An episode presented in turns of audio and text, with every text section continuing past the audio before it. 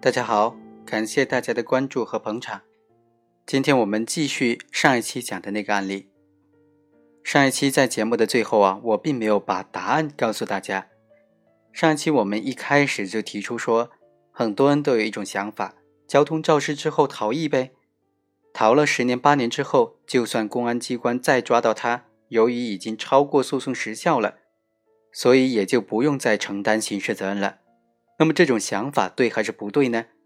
上一期我并没有给出答案，今天在节目一开始我就告诉大家答案。按照一九九七年刑法的规定。交通肇事，即使是逃逸之后，逃逸个十年、八年、一二十年，也很难不受追诉期限限制的。因为新刑法第八十八条就明确规定说，在人民检察院、公安机关、国家安全机关立案侦查之后，逃避侦查的，不受追诉期限的限制。而在交通肇事案件当中呢，立案是很容易的，一般交通肇事当日就有可能立案了。所以的话。既然已经立案了，你再逃避侦查是不受追诉期限限制的。所以啊，万一非常不幸的发生了交通事故，肯定要首先要报警吗？救人吗？这样的话可以最大程度的减轻自己的刑事责任。好，言归正传，我们延续上一期的话题。上一期我们谈到，被告人朱某呢，他已经是超过了追诉期限的限制了。此时案件已经到了法院，该怎么处理？也就是说，犯罪超过追诉时效的话，在诉讼程序上是怎么处理的呢？根据一九七九年刑事诉讼法的规定呢，对于这种超过追诉时效又已经进入了刑事诉讼程序的，有三种处理方式：撤销案件，或者不起诉，或者宣告无罪。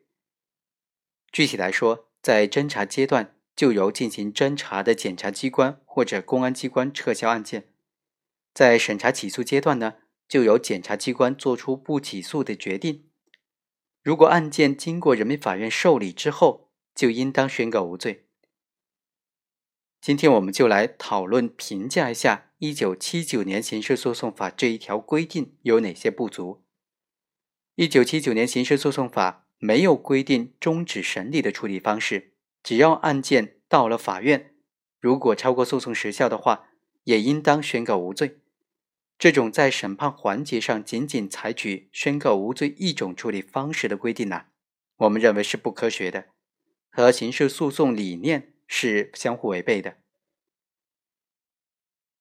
犯罪超过诉讼时效不予追究刑事责任，它本质上呢是诉讼过程当中一种程序的问题。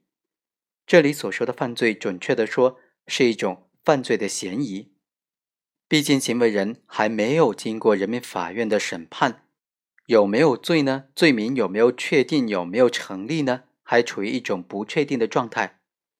行为人的行为已经超过诉讼时效，无论是有罪还是无罪，都不再予追究了。不再予追究呢，指的是诉讼程序不再继续进行下去，并不是说这种行为就不构成犯罪了。因此，超过追诉时效的情形，无论出现在刑事诉讼的哪一个阶段，都应当由正在负责追究的这个司法机关呢终止诉讼程序，不要再往下一个诉讼程序移送了。由于人民法院是刑事诉讼的最后一个环节，因此终止诉讼程序的方式只能够是终止审理，而不是宣告无罪。宣告无罪，它是人民法院在审理之后。认为被告人无罪或者证据不足无罪而做出的这种实体的裁判、实体的裁决，它解决的不是诉讼程序上的问题，而是被告人是否有罪的实体判断问题。因此，用这种实体判断的方式来解决非实体的程序问题，显然是不合适的嘛。在行为人的行为已经构成犯罪，只是由于。已经超过了追诉时效而不再予追究的情况之下，一九七九年刑事诉讼法的那条规定的不合理之处就更加明显了。如果宣告被告人无罪，否定他行为的犯罪性质，在法律上是很难讲得通的嘛。而且这也和公安检察机关撤销案件不起诉的这种程序性的处理方式是不协调的。所以呢，一九九四年三月份，最高院关于审理刑事案件程序的具体规定当中，对一九七九年刑事诉讼法的这一缺陷做出了补充规定，增加了裁定终止审理的处理方式。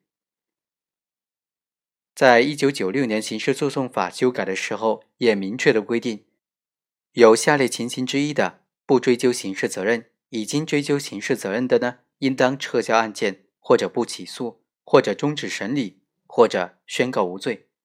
其中就包括犯罪已经超过追诉时效期限限制的。最高院在刑事诉讼法司法解释当中也进一步的明确规定，对于案件审理过程当中发现。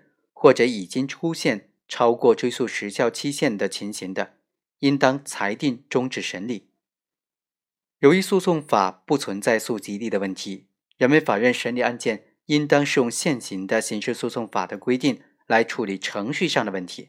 因此，在朱某涉嫌交通肇事一案当中啊，法院经过审理就认为，朱某的行为发生在一九九三年九月十日，根据刑法第十二条的规定。应当适用行为时的法律追究他的刑事责任。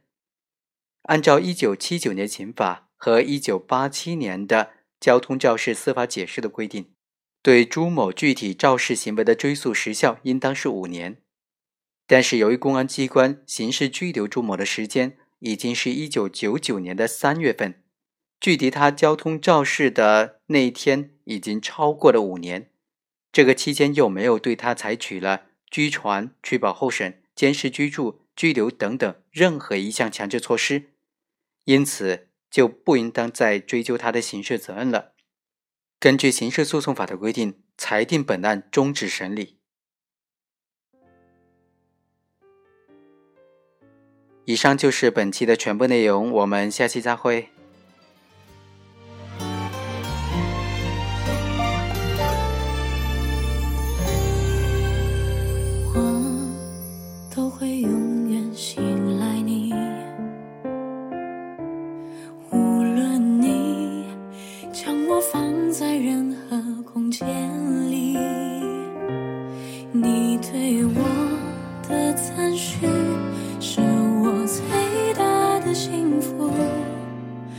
是你